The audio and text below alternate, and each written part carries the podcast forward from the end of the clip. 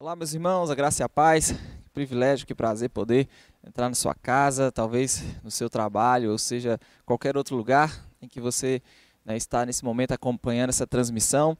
Eu quero compartilhar com você algo que tem saltado ao meu coração nesses dias, em vista de tudo que nós temos visto acontecer. Sabe, nós temos hoje no Brasil dois tipos de igreja. Nós temos é, a igreja ou aquela igreja que parece que ou irmãos em que estão interessados ou mais interessados em como Deus os pode fazer se dar bem na caminhada.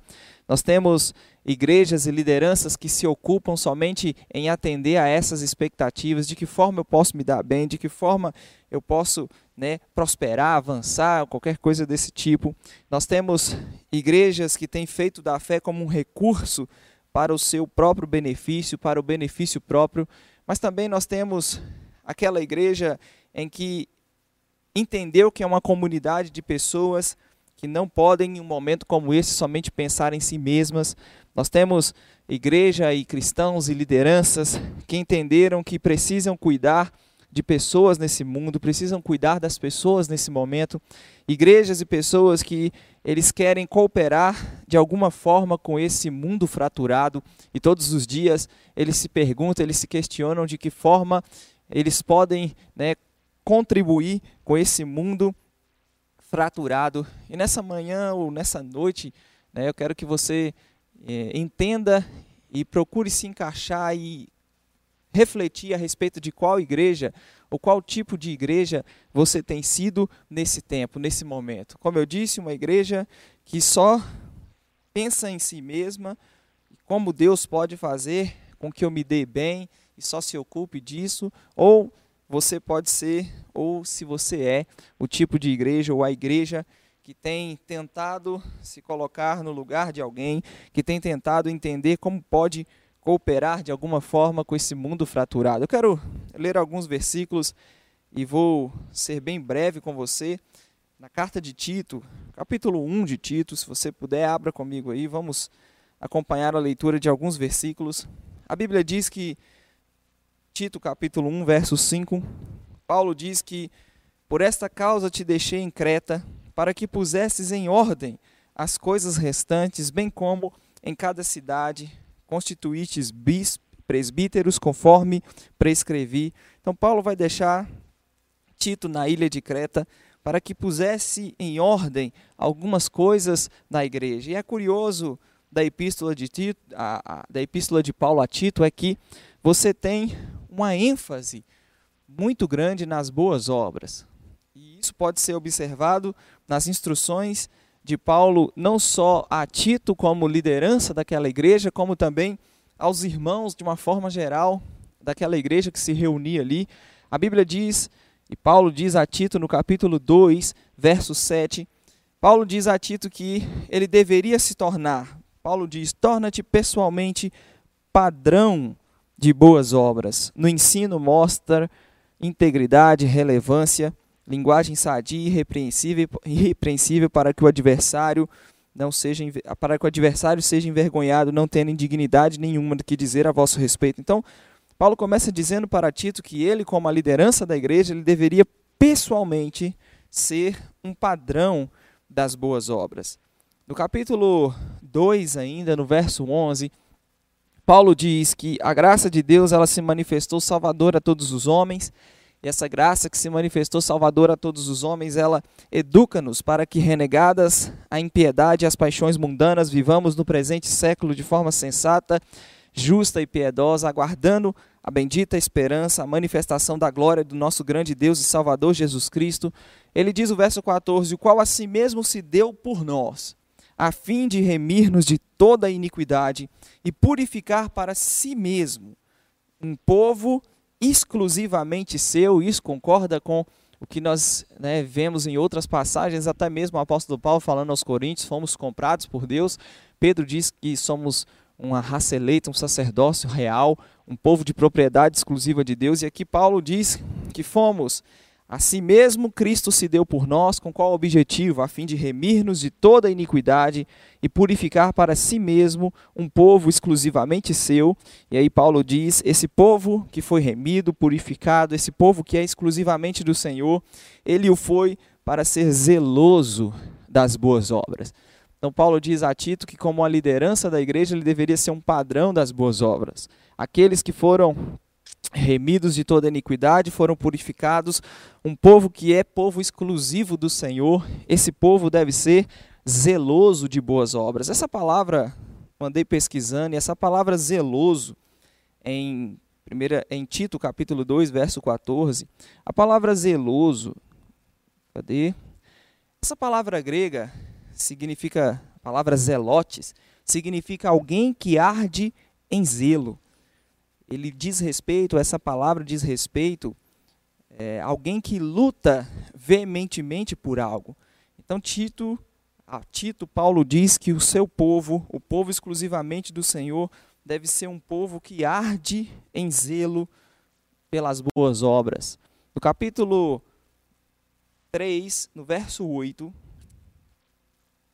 na verdade, desde o verso 5, Tito diz, Paulo diz a Tito: não por obras de justiças praticadas por nós, mas segundo a sua misericórdia, ele nos salvou mediante o lavar regenerador e renovador do Espírito Santo, que ele derramou sobre nós ricamente por meio de Jesus Cristo, nosso Salvador, a fim de que, justificados por graça, nos tornemos seus herdeiros, segundo a esperança da vida eterna. Fiel é esta palavra, e quero que, no tocante a estas coisas, faça as afirmações confiadamente para que os que têm crido em Deus sejam solícitos na prática das boas obras.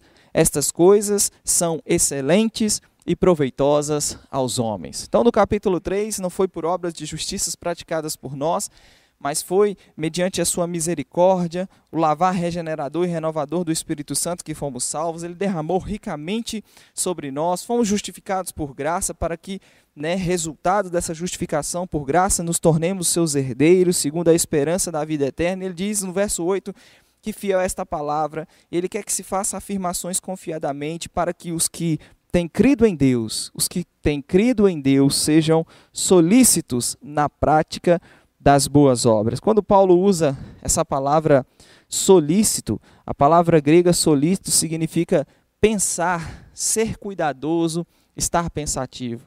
Então, ele diz que aqueles que têm crido em Deus, eles precisam pensar, eles precisam ser cuidadosos no que diz respeito à prática das boas obras. Se você observar comigo, ainda no capítulo 3 de Tito, e agora a partir do verso 12, verso 13 e especificamente o verso 14, Paulo diz a Tito: Agora, quanto aos nossos, que aprendam também a distinguir-se nas boas obras. Distinguir-se nas boas obras a favor dos necessitados, para que não se tornem infrutíferos. E aqui especificamente falando sobre distinguir-se na prática das boas obras, o apóstolo Paulo usou a palavra grega proistemi, ele diz especificamente, essa palavra especificamente significa estar à frente, colocar-se sobre, né, se ocupar de ocupações honestas. Paulo diz, e eu quero que você pense comigo em todos esses versículos. A referência da igreja, a liderança da igreja, Tito deveria ser um padrão das boas obras. Os que foram remidos povo exclusivamente do Senhor deveria ser zeloso, arder em zelo pelas boas obras. Aqueles que têm né, confiado em Deus, crido em Deus, precisam ser solícitos na prática das boas obras e aos nossos, Paulo falando especificamente, obviamente, talvez fazendo menção aos membros ali da igreja, ele diz que eles deveriam distinguir-se na prática das boas obras. E é por isso que eu quero que nós, por um instante, pensemos em que tipo de igreja nós temos sido nesse momento de pandemia. Temos sido talvez a igreja que temos usado a fé somente para benefícios próprios ou desejos próprios e muitas vezes desejos egoístas. Como Tiago diz, muitas vezes pedimos e não recebemos porque pedimos mal somente para gastarmos em nossos próprios prazeres, ou se somos ou se temos sido a igreja que durante essa pandemia nós temos sido zelosos, zelosos, solícitos, padrão, referência ou temos nos distinguido no que diz respeito à prática das boas obras. Sabe, irmãos, nós precisamos entender que o nosso amor a Deus, ele vai ser ou vai refletir de forma direta no nosso amor para com o próximo. E a Bíblia diz claramente, se você está acompanhando comigo aí com a sua palavra, com a sua Bíblia, em 1 João, no capítulo 3, João fala especificamente como deve ser esse amor para com o próximo na prática. Se nós afirmamos que amamos a Deus, porém não amamos ao nosso irmão, isso não há proveito nenhum.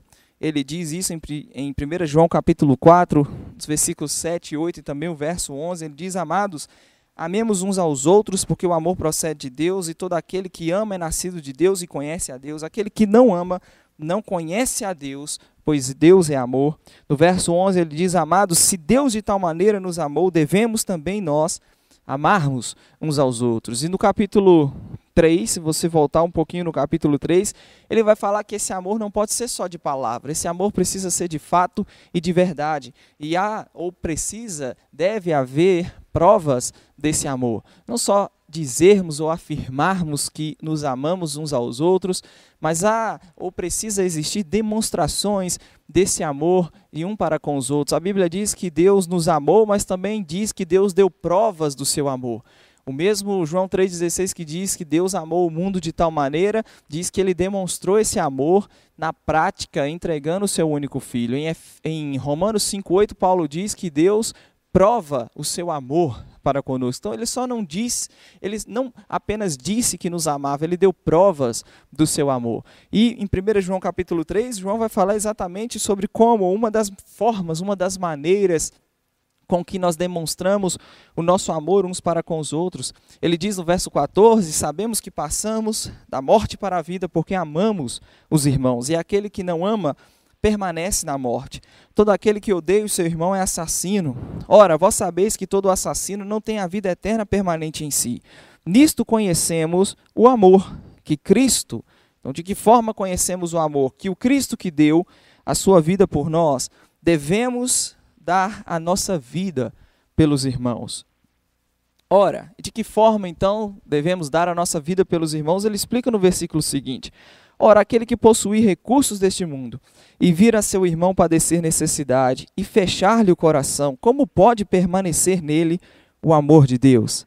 Filhinhos, não amemos de palavra nem de língua, mas de fato e de verdade de acordo com as palavras de João, esse amor de fato e de verdade, ou a prova e demonstrações desse amor, ele se dá em um dos seus aspectos, ele se dá alguém que possui os recursos, fecha o coração, vê o irmão padecer necessidade, fecha o coração.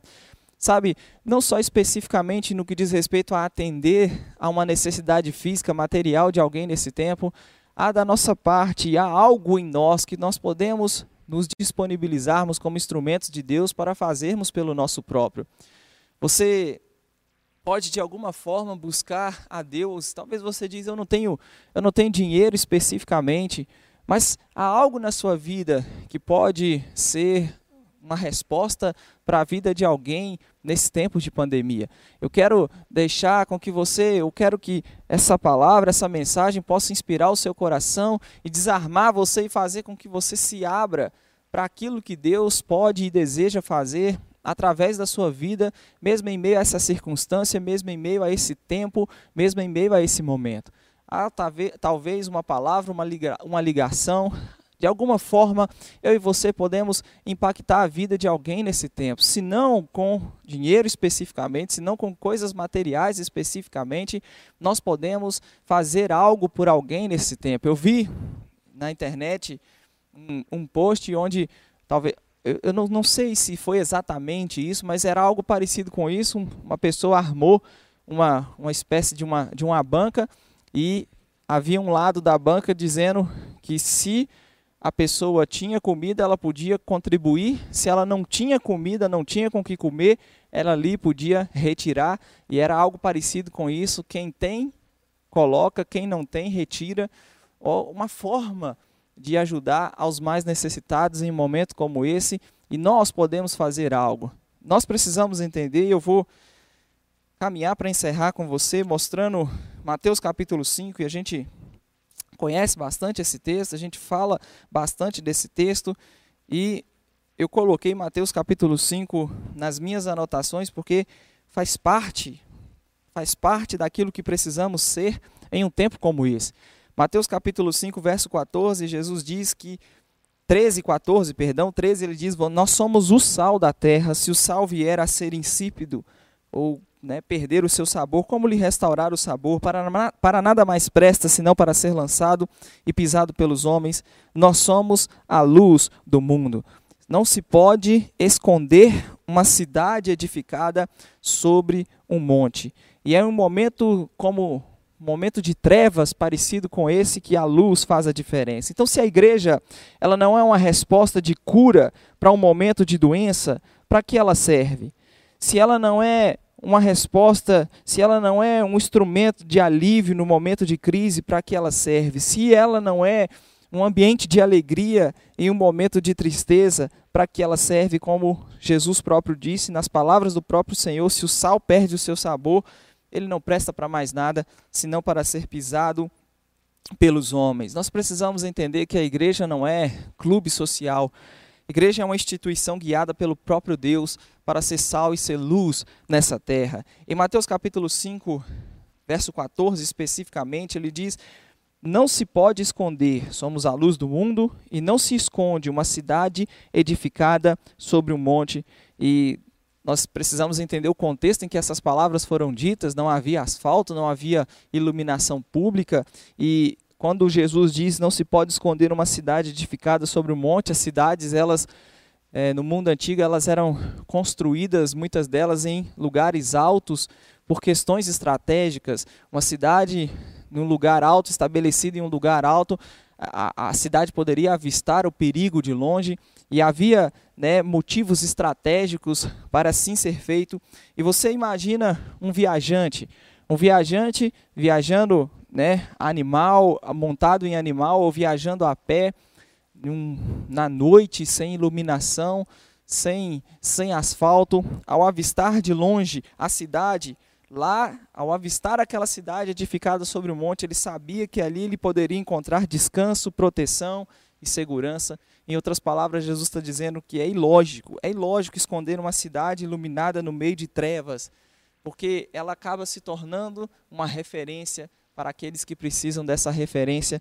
E não só ilógico, como seria perverso, uma vez que essa cidade iluminada seria a resposta, o socorro, o alívio, né, a provisão para tal viajante, seria perverso esconder essa cidade.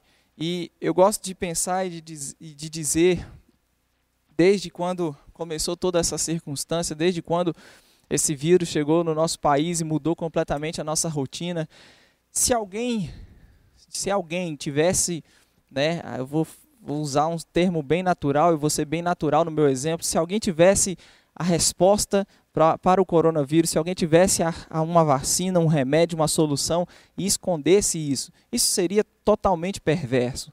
Mas sabe, irmãos, eu e você, nós somos a luz, nós somos o sal, nós somos a resposta e nós temos a resposta. Nós somos a resposta para um momento como esse. Para um momento como esse é que nós aqui estamos.